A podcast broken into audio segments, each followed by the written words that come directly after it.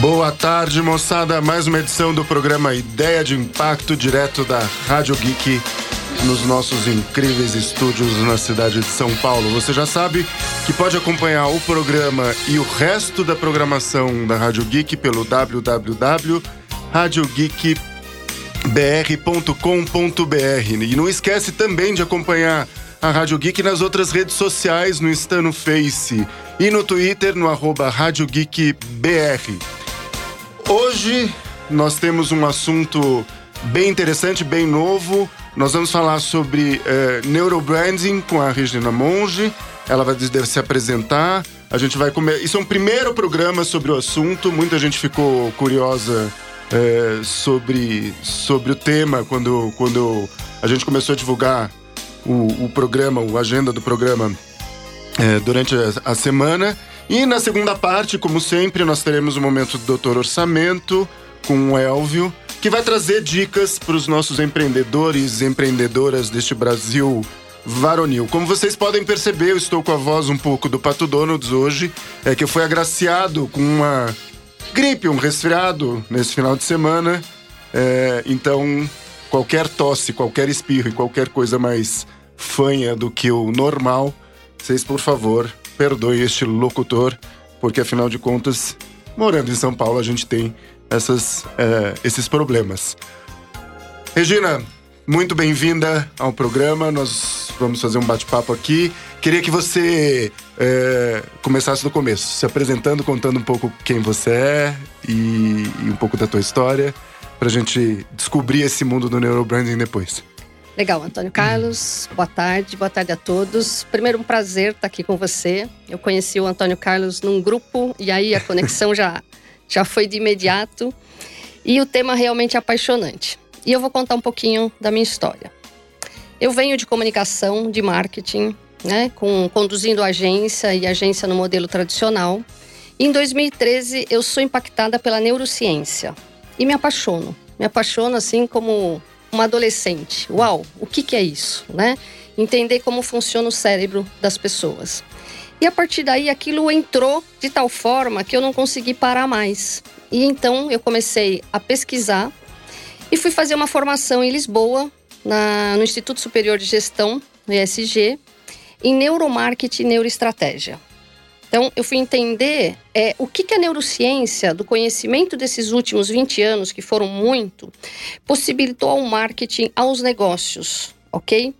E na minha tese né, de, de, fechamento de conclusão de curso, eu fiz uma, uma pesquisa no Brasil com executivos de companhias de pequeno, médio, grande e globais, para entender tomada de decisão. E o incrível, Antônio Carlos, é que assim, como seres humanos, a gente adia as decisões, porque a gente não quer tomar decisão. A decisão, ela é uma zona que a gente vai romper algo que a gente não quer, né? É, não existe processo de inovação sem risco. Ou seja, uhum. o risco é inerente e nós uhum. não queremos correr risco. Seja num cargo de executivo, como dono de empresa, e eu vou sempre tentar postergar isso. E nós vivemos um momento de mundo, né? De uma transformação numa velocidade tão intensa e que as empresas elas vão passar por isso, queiram ou não queiram. E a questão é o momento que eu vou passar por elas, ou seja, o momento que eu me antecipar, eu posso sobreviver a isso, ok? Entendi. Então esse é o desafio. Como é que. Vamos, só para a gente tentar entender um pouco. Primeiro que eu acho incrível, né? Uma pessoa da comunicação, da neurociência, e uma coisa que normalmente as pessoas associam a, a, medicina, a medicina, e outras áreas. É, o neurobranding, ou, ou essas áreas de estudo, é uma coisa recente? É, surgiu há, há, quanto tempo? É, também tem uma questão das pessoas toda vez que a gente fala de uma, de, um, de uma questão de análise, de conhecimento da mente. É, as pessoas podem associar isso, por exemplo, a propaganda subliminar ou coisa que de alguma maneira induz as pessoas. Então, me explica um pouco o que, é o neurobranding, quando ele surgiu, e aí a gente vai caminhando aí nessa, nessa evolução do, do problema, ou do uso, na verdade, do bom uso, do uso positivo, de como isso acaba ajudando, seja é, a empresa, seja a marca, seja o executivo a trabalhar esse tema. É, tirando a tua, a tua, pergunta, né, se isso pode, é, é, é, as pessoas podem pensar que isso seja uma propaganda subliminar, então vamos esclarecer. Não, ok? Uhum. Primeiro, né, se a gente buscar na história a propaganda subliminar lá em 1957, ou seja, com o case da pipoca, é, aquilo foi uma mentira, né, mas que se propagou. E na realidade, se entendermos que todas, toda a comunicação, toda a informação se, é, chega para nós por meio dos cinco sentidos, e a propaganda subliminar, como foi definida em fragmentos, ou seja, em velocidade, nós não vamos absorver isso, ok? Uhum. Mas se criou um mito, né? E a gente tem. A neurociência é uma ciência já centenária, ok? Uhum. Mas que nos últimos anos, pela própria ressonância magnética e outras ferramentas, possibilitou um conhecimento do cérebro. E a partir daí facilitou esse entendimento para diversas áreas. Então, vamos trazer isso para o neurobrand, ok? Tá. Então, se eu é, junto, é, vamos, vamos pensar, gestão de marca, Tá. Branding, ou seja, as empresas precisam trabalhar isso, seja uma empresa pequena, seja uma empresa média ou grande. Se eu recebo uma série de informações na minha comunicação o tempo todo, da hora que eu acordo, no café da manhã, durante o percurso do, do, do, trabalho, uma série de coisas, o nosso cérebro recebe 11 milhões de informações de bits por segundo. Você tem ideia quanto nós absorvemos? Putz, eu acho que deve absorver muito pouco, porque a nossa capacidade de absorção, se absorvesse tudo isso, acho que a gente colapsava, né? Exatamente, 40. De 11 milhões, absorvemos 40. Então, vamos nos colocar como gestores de marca. Tá. tá? Então, assim, o Neurobrand é uma disciplina que ela une a gestão de marca com métodos da neurociência, ok? Com métodos da neurociência, eu tenho ferramentas, ferramentas biométricas, psicométricas e neurométricas. Aqui eu tenho projetos customizados que envolvem investimento. No Brasil, as empresas têm usado muito eye tracking, ok? Hum. É, mas nós podemos nos basear também na teoria, ou seja, da teoria da neurociência, podemos aplicar conhecimentos de entender como funciona o cérebro das pessoas, consequentemente, o comportamento das pessoas, e a partir daí, as marcas podem guiar melhor os seus investimentos de marketing. Nós vivemos um momento que construir marca é caro e nós não temos mais aquele tempo. Então, hoje, nós estamos vivendo uma velocidade que eu preciso posicionar minha marca, preciso trabalhar minha marca diferente da concorrência. E eu não tenho tanto investimento, não tenho tanto tempo. As empresas estão cortando seus recursos, estão exigindo os ROI. E como que eu posso fazer isso? Então, o Neurobrand é uma forma de guiar as empresas mais assertiva com relação à economia de tempo e recursos e entrar na mente, mas não no sentido de manipulação, e sim de fazer com que aquela marca viva na mente das pessoas. É um pouco de. Bom, primeiro assim, gente, para quem não conhece, ROI é retorno do investimento. Ah, é, tá? Então é, é, a, é a grana, enfim, qualquer empresa, seja ela pequena, grande ou média, faz um investimento no seu negócio e precisa ter um retorno em termos de lucro de bons, de bons resultados. E só para contextualizar, a gente não está falando só das multinacionais, das grandes empresas globais, a gente está falando de qualquer empresa. Esse é o primeiro ponto. Gestão de marca significa trabalhar a sua marca. Pode ser a marca de um bolo, é, de uma. Essa semana, inclusive, um amigo meu, eu fiz um bolo de fubá, tenho um, um, um, desejo de infância e um gosto de infância. É, remete à minha infância, eu faço um bolo que dizem que é bom, e um amigo meu falou: você devia criar uma marca Sim. e vender este bolo. Então eu brinquei com ele, vou chamar a marca de Vó Alice, que é inclusive o nome da minha avó. É, mas só para contextualizar, pode ser desde a da sua marca de produto que você vende, que está fazendo no, produto na vizinhança, até a questão da Coca-Cola. Pode ser até, no caso, uma marca pessoal, ok? Tá. Ou seja, quando a gente entende marca, tanto tipo a gente, como, tipo a gente, tipo nós. Como é que a gente se posiciona Exatamente. Como, como profissional, Isso. como a gente atua no mercado, é, nesse sentido. Nesse sentido também, ou seja, ah, somos marcas, uhum, ok? Uhum. É isso okay, aí. Ok, maravilha. É, o que que. Como é que. Porque assim, quando você fala de eh, desses testes, etc., me, me lembra um pouco um, algumas matérias de. de só para desmistificar também esse assunto, né? Quando a gente vê é, em alguns programas, por exemplo, matérias falando de imagens cerebrais é, vendo o comportamento das pessoas quando elas fazem, por exemplo, meditação, né? de, de acionar determinadas áreas do cérebro e, e, medir isso com efeitos positivos, psicológicos, físicos, de ansiedade, etc. Basicamente, o processo, digamos, a gente podia fazer uma analogia de que essas ferramentas ou esses estudos, é, essas análises é, que você mencionou, ajudam a entender como o cérebro como, e como as pessoas se comportam em relação a essas marcas.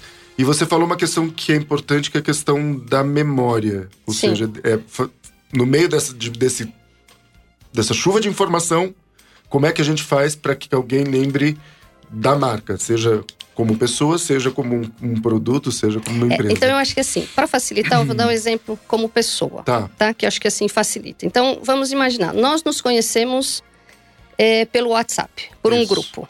Isso. Ok? Até o primeiro momento, nós somos nós dois num grupo de mais de 250 pessoas. Não nos conhecemos. Em algum momento, começamos a falar no particular. Houve o primeiro contato, ou seja, a primeira experiência. Uhum. A partir dali, trocamos informações, falamos sobre neurobrand. Então, eu vou construindo o pixel do Antônio Carlos na minha mente. Tá. Então, vamos imaginar uma busca no Google que todo uhum. mundo conhece. E aí uhum. é bem uhum. simples para todo mundo. Se eu vou numa ação ativa e eu vou buscar por algo, eu digito o que eu quero e o Google, de uma forma de algoritmo, vai colocar em exposição as primeiras empresas. Okay. Vamos imaginar na nossa mente e na mente das pessoas. E eu quero determinada marca ou produto. Uhum. E eu vou fazer uma compra no supermercado ou uma compra pela internet. Aquela marca tem que existir na minha memória para que eu acione uhum. e compre. É como se a gente tivesse o sistema do Google dentro da exatamente, gente, que a gente tem, na verdade, exatamente. e que o nosso sistema de busca como analogia, uhum. esse é o melhor exemplo. Ou seja, eu tenho que estar numa caixinha de memória. Tá. Tá? E como que eu construo essa memória de marca? Eu construo com a experiência. Tá. De que forma? E aí tanto faz, pequenas, médias, uma pessoa física. Então hoje é a nossa primeira experiência, eu, uhum, Regina Monge uhum. e o Antônio Carlos, ok? Ok. A partir daqui, hoje nós tivemos o quê? Nós nos abraçamos, nós nos beijamos, né? Cumprimento tradicional. Então, uhum. houve o quê? Passou pelos meus sentidos. Porque na experiência do WhatsApp, nós teclamos, ok? Então, nós tivemos uma, uma, uma experiência, mas ela ainda é uma experiência que usou um sentido. Agora não, agora eu usei tato, nós uhum. estamos olhando nos olhos. Então, eu vou construindo essa experiência. E com a marca é a mesma coisa. A experiência, ela passa pelos cinco sentidos, né? Tato, visão, olfato, uhum. paladar. Quanto mais intensa for essa experiência, eu vou construindo essa memória. Agora eu já sei quem é o Antônio Carlos, eu já sei como ele é fisicamente. Eu vou querer uma segunda experiência com ele. Na medida que eu for intensificando isso, quando eu pensar na ideia de impacto, por exemplo, ou alguma, alguma ação de impacto, o Antônio Carlos vai estar aqui na minha mente e é fácil uhum. eu buscá-lo. A mesma coisa a gente busca no momento da compra, no momento Entendi. do supermercado, de um e-commerce, ok? Entendi. Eu acho que o lance, Antônio Carlos, que resume isso é assim: sempre acreditávamos que marcas competiam em mercados, mesmo que fossem nichos de mercados. Na realidade, as marcas competem no cérebro das pessoas. Então, se a marca, como gestor, eu entendo isso, eu preciso construir memória de marca. E a partir daí eu consigo trabalhar um brand mais assertivo. E a memória é construída através de experiência. É interessante porque eu sempre, eu sempre é, acreditei, e isso é uma questão muito mais empírica do que, do que estudo, até porque não é minha área, que a nossa relação com a tecnologia, por exemplo, quaisquer que sejam, ah, não estou falando necessariamente o computador ou a internet, é, vai passar por uma experiência, né? Eu conto uma história que eu estava comentando com você que eu, que eu passei alguns meses em, em Dubai. Uhum. Minha mãe, por exemplo, tem uma preguiça enorme de usar o Facebook, tem até o perfil, mas ela acha um, um saco no bom português, né? É, e tinha um perfil no Skype. Né? E ela só foi aprender a, a usar o Skype no momento em que eu decidi para Dubai, que eu estaria três, quatro meses é, fora do Brasil, enfim, sem um contato cotidiano. Então, a experiência, o, o fator emocional de manter o vínculo comigo, de saber como eu estava, é, da gente poder se conectar, foi o gatilho ou o primeiro elemento, talvez, dela poder é, vivenciar a experiência da tecnologia do Skype é, e aí poder se, se conectar comigo e fazer essas relações. É, no, no, material que a gente estava conversando, falam de três drivers, ou três elementos, enfim, não sei exatamente o nome técnico, mas é relevância, coerência e conexão. é, para a marca, né? Para a marca. Então, vamos, vamos entender isso. Quando a gente fala que uma marca, uma, uma comunicação de marca, ela precisa ser relevante, o que, que é essa relevância? Então, vamos pegar, assim, cinco empresas que resolvem fazer o bolo de fubá, uhum. ok? São cinco empresas que vão pegar os mesmos, as mesmas matérias-primas, ok? Alguns vão vender pela internet, alguns no ponto físico. É, vai ter quem faz, mas não tem muito segredo nisso. Uhum. Agora, como que chamava sua avó? Alice. Alice. Vamos imaginar que você conte um storytelling, né? Conta uma história do porquê que você tem essa ligação com a tia Alice e por que aquele bolo de milho é tão especial. Uhum. E eu crio, a partir dali, um posicionamento emocional. E eu, então, me distancio daqueles cinco concorrentes. Entendi. E a partir dali, eu foco na história da minha tia, daquele bolo, porque senão eu sou só mais um bolo de milho. Essa é a relevância ok? Entendi. Ou seja, eu consigo me diferenciar por um posicionamento emocional que eu posso criar, aonde eu consigo elevar o nível dessa competição. O okay. bolo de milho do Antônio Carlos, da empresa dele, ele passa a ser único. Esse é o ponto. Depois, a coerência. Eu começo a construir toda a estratégia de comunicação de uma forma coerente a essa história, a esse propósito e criar as experiências com relação a isso. Porque senão, de novo, eu vou cair no padrão dos meus outros concorrentes com o mesmo bolo de milho. Então eu preciso ser coerente nessa história, eu preciso criar a emoção dessa comunicação sempre com a mantendo a identidade, mantendo o storytelling. Ou seja, eu repito de uma forma, porque o nosso cérebro aprende por repetição, uhum. mas não é uhum. que eu vou repetir a mesma propaganda, eu vou repetir o mesmo post, mas eu trago essa coerência na comunicação. Entendi. Ok?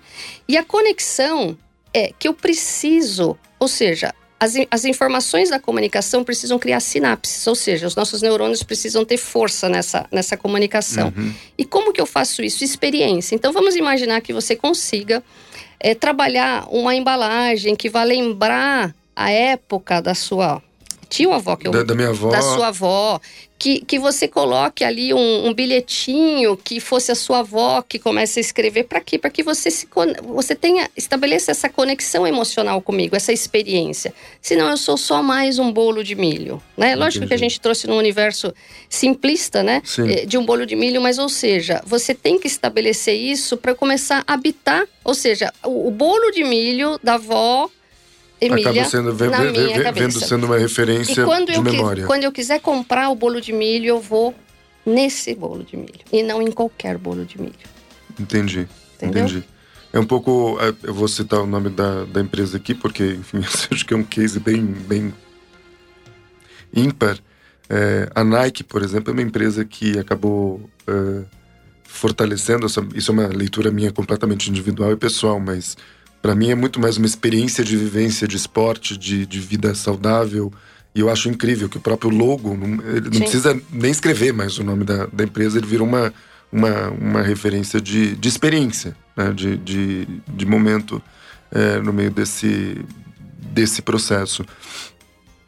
Esses temas que você está falando tem muitas conexões com, com várias coisas que a gente escuta do marketing, tanto é, digamos, offline ou na vida real, quanto do marketing é, online. Né?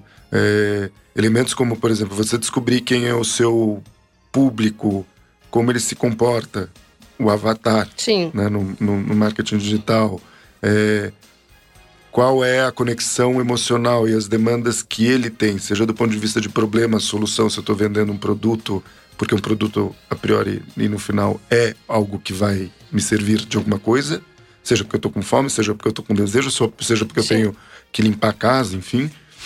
Ou mesmo como uma pessoa, né, para você. Ou seja, você tá é, se, se colocando como profissional, de alguma maneira você tá. É, essas coisas, na tua experiência aí, um pouco da experiência também profissional, o quanto o neurobranding acaba apoiando, associando, conversa com essas é, metodologias ou estratégias de, de, de, marketing. de, marketing. Na minha visão, Antônio Carlos, as empresas, né, até alguns anos, uhum. isso ainda é a maioria, ou seja, nós tínhamos empresas dirigidas, por exemplo, com um CEO, ok? E nós tínhamos as caixinhas, diretorias corporativas, diretoria de marketing, e a marca estava aqui embaixo, ok? Tá.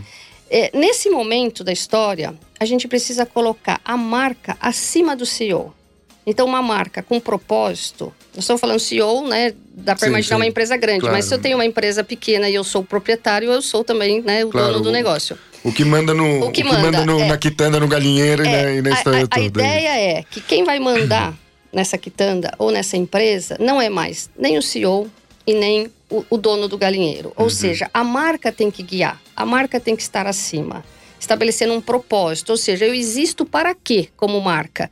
E a partir daí, então, eu começo a guiar a empresa nesse processo. Então, o Neurobrand, na realidade, ele é totalmente estratégico para guiar o marketing Entendi. de uma forma que eu consigo construir essa memória mais rápido, em menos tempo. Por que, que é mais rápido em menos tempo, com menos recursos? Vamos entender isso. Não é que, ah, isso é mais barato do que eu fazia antes, seja o tamanho que for Uhum. da minha empresa. Uhum. A questão é que antes no marketing a gente atirava para todos os lados. Ok? Então eu pego Entendi. uma verba, estabeleço aqui ação X, Y. Hoje a gente não pode mais separar digital e analógico, é tudo junto. Ou seja, a gente já passou esse estágio. Só que como marca, como é que eu interajo nisso? Em todos os pontos de contatos, criando experiências. E experiências com mais intenção. Ou seja, eu preciso ter emoção nos meus pontos de contato. Seja aqui uma empresa pequena, uma quitanda, ou seja uma empresa. Baseada num propósito hierárquico. Ou seja, a marca vai ditar isso. E a partir daí eu começo a construir memória. Se eu construo memória, eu vou ganhar valor de marca. Então o Neurobrand, na realidade, ele vai impulsionar a marca. É como se fosse um acelerador. Como se fosse um acelerador. E se eu impulsiono valor de marca, eu impulsiono recursos, resultados, vendas. Ok? Entendi. É, o propósito é uma coisa que é muito falado hoje em dia. Tem um vídeo, é, é, quando as pessoas me perguntam, e é muito recorrente, que é isso do- do Golden Circle, Uhum. é, enfim, é, do Simon Senek. Isso. É, mas não é uma coisa tão fácil, entre aspas, das pessoas identificarem, escreverem esse, e redigirem esse propósito. É uma Não, coisa de. Não é fácil e eu entendo que assim, é mais fácil para uma empresa pequena. Tá. É mais fácil aí para para a empresa do, do bolo, Uhum. é mais fácil para quitanda. Por quê? Porque nas grandes corporações nós temos as caixinhas, os departamentos, Tá. ok? E quem são? Quem que, quem que lideram essas caixinhas? Pessoas. Uhum. E como pessoas, eu tenho as minhas necessidades, o meu ego, ou seja, e a empresa não consegue pensar como um todo, como pessoas para pessoas. Entendi. Então fica o departamento que faz uma parte, entrega a parte, então a gente fica sempre nessa Muita questão. coisa fragmentada. E por isso que nós vemos esses erros, essas catástrofes que a gente vê na internet, de marca, de ação, enfim. Por quê? Porque na realidade a gente é é um ser humano ali Uhum. Né, que, Uhum. que lidera departamentos e que esses departamentos deveriam se relacionar como pessoas, mas são caixinhas que não, não caixinha não tem emoção, Uhum. caixinha não, não, não abraça, né? E Uhum. como pessoas nós fazemos isso. Então, por analogia, é muito mais difícil para grande. Ok. Aí você tem um gestor, aquele gestor sai, aquele processo trava, vem alguém e fala, ah, isso não tem nada a ver com a empresa, começa um outro processo. Então, a pequena, nesse sentido, ela consegue criar um propósito. Acho que essa é a grande dica, assim, é mais fácil. É, Qual é o, na tua visão aí, quais são os, os caminhos, as perspectivas, os desafios do neurobranding no Brasil? O que está tá acontecendo? Isso é o primeiro programa, a gente já falou, a gente vai, vai ter que voltar a conversar sobre, sobre outras coisas, mas eu queria também ter uma ideia de como isso está sendo é, construído e usado na prática, qual é o nosso cenário, o nosso contexto Bom, aqui no o nosso contexto, para você ter uma ideia, lembra que eu falei que eu acessei isso 2013 para 2014, 2014 eu comecei a É estudar. que é ontem, né? que é ontem. 2016, quando eu comecei a trabalhar a metodologia do neurobranding, eh, se você olhasse no Google, né, vamos voltar ao Google, porque acho que o Google é a Uhum. grande referência, né? Se você fosse no- na, na pesquisa ou em trends, você só tinha um livro do Peter Stadel sobre neurobrand Tá. e mais nada, ok? Você podia ir até a página 20 e você tinha poucas coisas. Não deu dois anos, porque né, nós estamos ainda, vai, no, no- dentro do primeiro semestre de 2018. Se você colocar o tema Neurobrand no Google, você já vai ver né, um grande domínio aí das primeiras páginas. Cursos envolvendo neurociência, envolvendo neuromarketing, então assim, SPM agora, ou seja, uma série de empresas é, começando. Então, na minha visão, ok? E, e se, sem considerar que nós vivemos aí um momento de, né, de uma crise brava que Sim. pegou todo mundo. Eu acredito que neurociência, neurobrand vai chegar nas empresas com intensidade, tá? Pra, porque entender comportamento do, do, das pessoas é, é fator crucial. E na minha visão vai bombar. É a minha grande aposta, é o meu grande, né? Eu tenho me dedicado a isso e eu acredito que assim é um caminho sem volta. Você acha que a questão da crise, a questão, como você falou, de uma questão de eficiência, de aceleração do processo, de melhor posicionamento, melhor construção de vínculo, a situação. É, a gente tem uma situação de crise que tem um lado é, negativo ou de, de restrição de recursos, sejam eles humanos, materiais ou financeiros, mas também tem um lado interessante que tem muita gente empreendendo, muita gente fazendo coisas de micro, pequenos e médios empresários que também estão caminhando. Então, esses dois contextos acabam sendo um, elementos ou ingredientes importantes para poder fazer essa coisa bombar.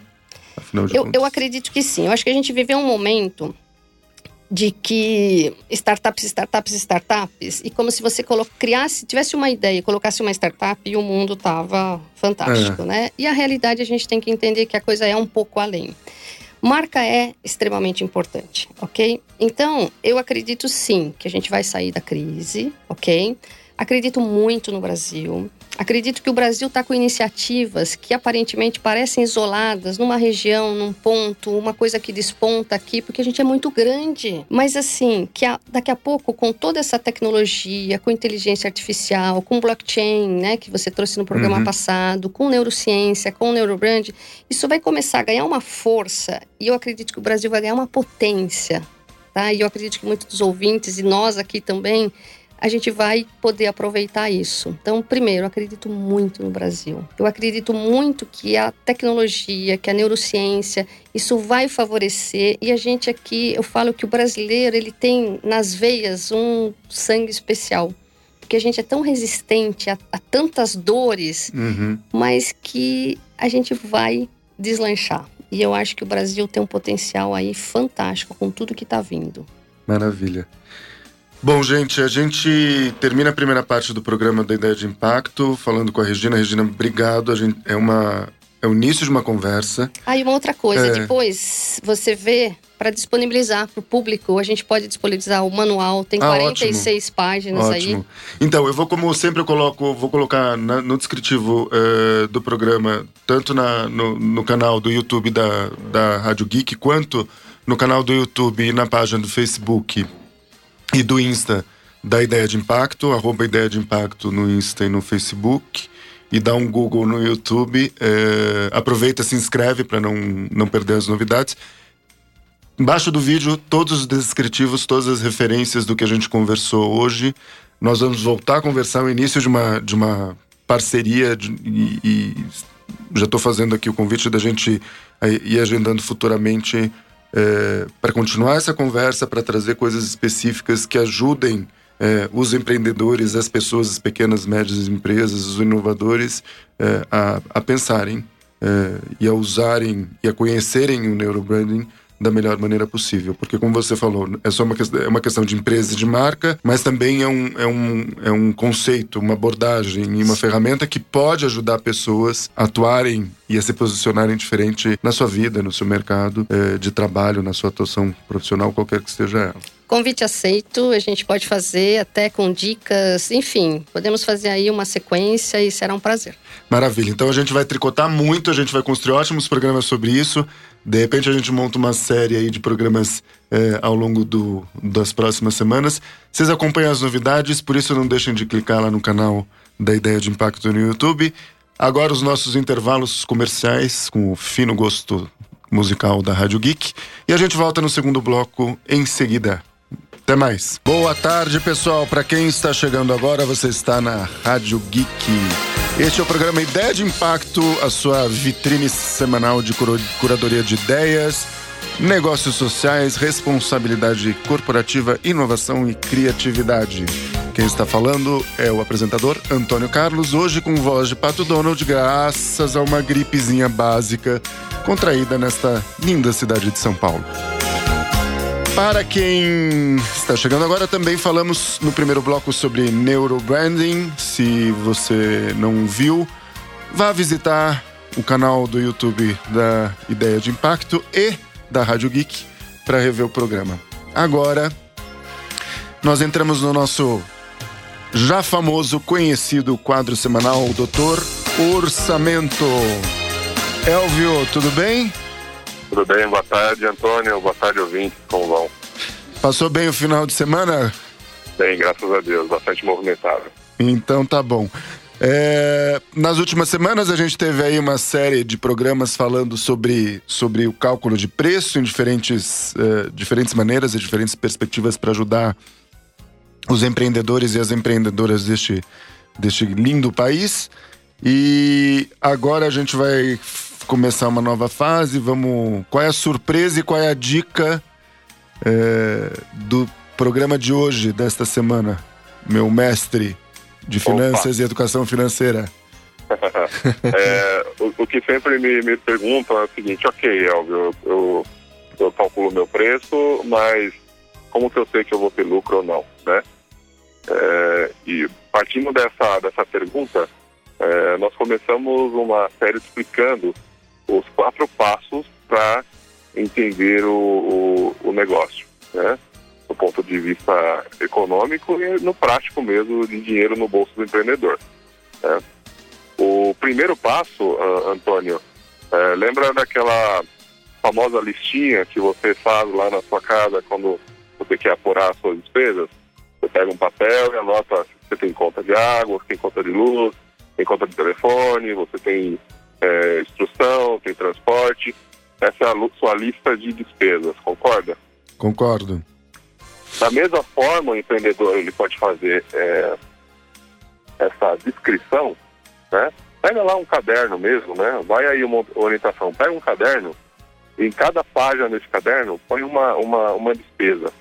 E diariamente vai anotando tudo que você gasta nessa despesa. Por exemplo, despesa de, de do imóvel, aluguel do imóvel, despesa com manutenção do imóvel, despesa com aquela pintura, a despesa com, com água, é, com luz, né? Vai relacionando isso. Quando chegar no final de um mês, faz o somatório. Essa vai ser a sua despesa com o imóvel. Ah, pega outra página Anota lá as, as despesas com compra de materiais. Põe dia a dia. Comprei, é, vamos lá, o recheio da minha espirra no fornecedor XPTO é, no dia tal, o valor. No, no, dia seguinte, comprei de novo, do outro fornecedor. Escreve lá, faz toda essa anotação, no final de um mês, soma e você vai ter a despesa com material. Assim, dessa mesma forma com todas as outras despesas que você entender o seu negócio tem, né? Essa história essa... me. Essa, desculpa eh, interromper você já interrompendo, mas essa história me lembrou uma, uma, um hábito que existia muito antigamente, e ainda que vocês achem que eu seja antigo, não sou tão antigo assim, mas nos idos dos anos 50, 60, tinha, era muito comum a famosa caderneta das vendas é, que, de bairro que existem, existiam em São Paulo, em alguns lugares ainda existe, que basicamente era o dono do negócio anotar as compras dos clientes. Então, todo dia, independente do dia do que você fosse comprar, o dono do negócio anotava o que você comprou, qual era o valor e naqueles bons tempos, onde o trato do bigode, a confiança era 100%, é, se pagava no final do mês. Aliás, perto da minha casa tem uma quitanda é, que ainda usa esse sistema para alguns, alguns moradores do bairro. Basicamente é isso. Porque as pessoas acabam ficando meio malucas com essa coisa de, de Excel, né? De montar uma, uma planilha Excel, etc. Mas às vezes é simplesmente pegar um caderninho e fazer isso. Página 1, tudo que é despesa e conta de luz da minha casa, de enfim, tudo que for de onde eu moro, seja alugado, seja próprio, lista. Página 2, tudo que são compras e despesas de todos os itens, fazendo todo dia isso. No final do, do mês a gente vai ter um universo total de gasto. Muita dona de casa faz isso tranquilamente, até porque nós temos aquele problema de física quântica básico que o mês dura mais do que os nossos rendimentos. E não é isso que a gente quer com os nossos empreendedores e, e, e pessoas que estão montando aí o seu negócio pelo país afora, né? É, e quem fizer isso, Antônio, vai ter um prêmio. Qual é esse quem fizer essa anotação, eu garanto que vai ter pelo menos 20% de redução daqueles gastos que não são necessários. Porque ele vai ter uma visão do que, que ele, de tudo que ele gasta e o que, que ele pode Exatamente. economizar, seja negociando com o fornecedor, com o dono do açougue que fornece a carne moída para fazer esfirra. É, ou ele vai comprando, às vezes a gente compra num lugar e compra outro, ele tem como comparar o preço, fala, pô, naquele supermercado X que eu comprei a farinha semana passada, ela estava custando 15 centavos a mais do que o supermercado Y. Acho que eu vou, vou, vou dar uma olhada no supermercado Y. É por Exatamente. aí o caminho? Só esse fato de anotar, ele já, ele já tira da, daquela, daquela memória que é inconsciente, subconsciente, né? E ela traz para a realidade, né? E ele já começa dali tomar algumas decisões para olhar algum, algumas despesas e alguns custos, né? E de todos os clientes que nós fazemos isso, no segundo mês de anotação ele já tem uma redução expressiva na despesa, porque ele passa a, a controlar ele passa a analisar aquilo que ele está gastando, né? E, e, não é o controle pelo controle, é, é a inteligência mesmo, colocar o olho no lugar certo, né? Imagina que se ele compra toda semana farinha é, de forma aleatória, né, vamos dizer assim, ele chegar no final do mês, ele provavelmente vai comprar mais farinha do que ele precisa no mês. Vai ficar lá com um monte de farinha parada, com o risco de estragar, e ele olhando essas anotações, ele vai saber exatamente o que ele tem que comprar e quanto ele tem que comprar. Né? Essa é a primeira fase de um, de uma, de um entendimento das finanças do negócio que chama-se diagnóstico. Quando a gente vai lá no médico fazer uma, uma relação com o médico, né? Uhum. Eu estou com uma dor de cabeça. O médico fala, ok, então vamos fazer uma. Primeiro vamos fazer uma, uma Vamos retornar à sua memória e vamos lembrar tudo que você fez, que você comeu nas últimas três semanas. Né? Ou seus hábitos. Você dormiu bem, você tomou água, você é, tomou um remédio ou você tomou outro remédio. E faz aquela pesquisa. Né? Uhum. Depois dessa pesquisa, se ele não estiver satisfeito, ele vai pedir para você fazer um exame clínico. Né? Uhum. Ou, se ainda não satisfeito com o exame clínico dele, ele vai pedir um exame de laboratório. Né? Uhum. Esse é o diagnóstico, a fase de diagnóstico. No negócio, falando de, de finanças, na prática, também é assim. Ah, muito bem, eu vou olhar aqui as suas despesas, não satisfeito com o que você só me está me falando, eu vou olhar também o seu, seu extrato. Eu vou olhar o seu extrato bancário, vamos ver o que está acontecendo aqui. De repente você se esqueceu de alguma anotação que está lá no, lá no, no débito automático, né? Uhum. E aquela tarifa de banco que você esqueceu de anotar, mas está lá no débito automático. Vamos anotar também? Ah, ok. Não satisfeito, ainda vou olhar a, a, a, o cartão de crédito que você usa no seu negócio. Vamos lá, vamos entender o que está gastando. De repente você está gastando alguma coisa com, com a sua vida pessoal e não está lá sendo é, anotado como retiradas do sócio, do dono, né? Entendi. Aí você, eu estou gastando muito no meu negócio. Que nada, você está gastando muito com você e tirando do seu negócio. Então, esse é o trabalho de diagnóstico. Quando a gente faz isso, já começa a, a olhar para o negócio de forma diferente, né? É, a gente percebe todas, as, todas as despesas que a gente tem, todos os gastos que a gente tem, organiza isso melhor. É, é. E assim, é, 90% dos casos, tá? o empreendedor fala para mim, eu, eu, não tiro o salário. Ah, é? Então vamos entender como que você trabalha com o seu dinheiro. Quando a gente faz esse diagnóstico, entende que ele tinha salário sim. Ele tirou ali para pagar o sorvete da filha, tirou ali para pagar o cinema, ele tirou ali para pagar a, o colégio do filho. Então ele foi usando o dinheiro do, do, do caixa da empresa como salário, só que ele não sabe isso porque ele não tem um, um, um contra-cheque, né? ele não tem lá, não está na folha de pagamento dele. Então ele claro. fala que ele não tem salário. Mas tem sim, e ele usa o dinheiro do, do negócio. Isso eh, tem problemas quando ele não organiza essa retirada, né, nem de valor e nem de, de, de tempo para isso, né?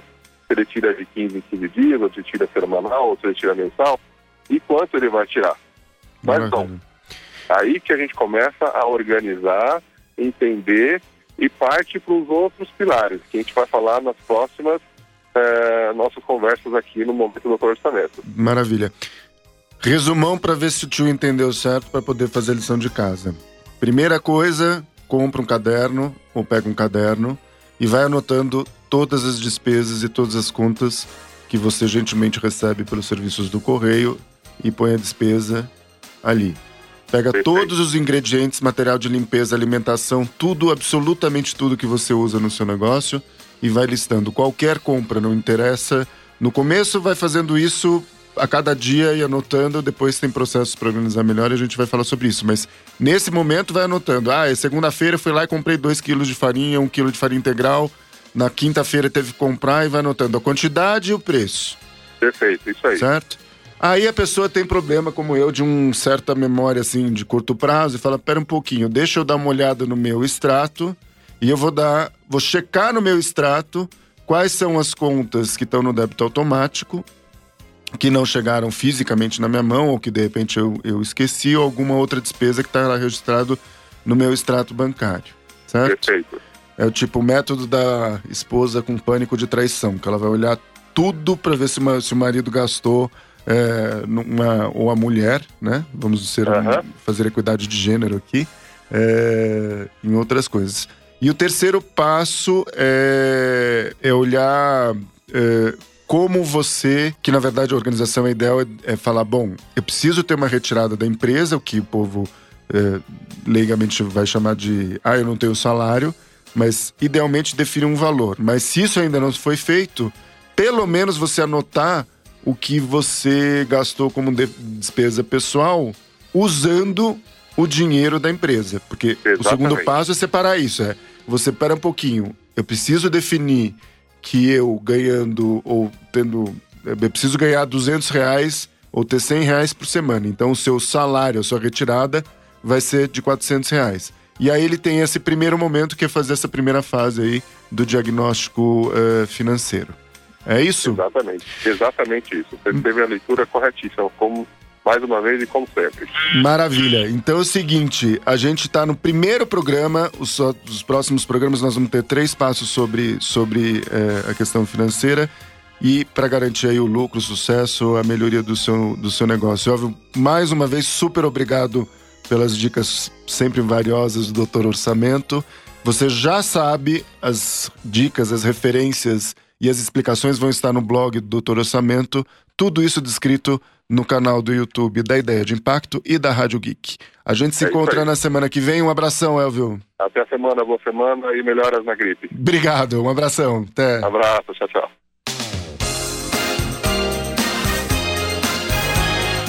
Bom, gente, espero que eu melhore. A semana que vem eu esteja aqui mais tranquilo, com uma voz mais de locutor. E a gente vai retomar alguns assuntos que tiveram destaque aí nas redes sociais, que o pessoal ficou curioso. Então, blockchain, capitalismo consciente, eh, a gente vai trazer esses assuntos pouco a pouco aí para vocês nos próximos programas. Falou? A gente se vê semana que vem então. Um abração.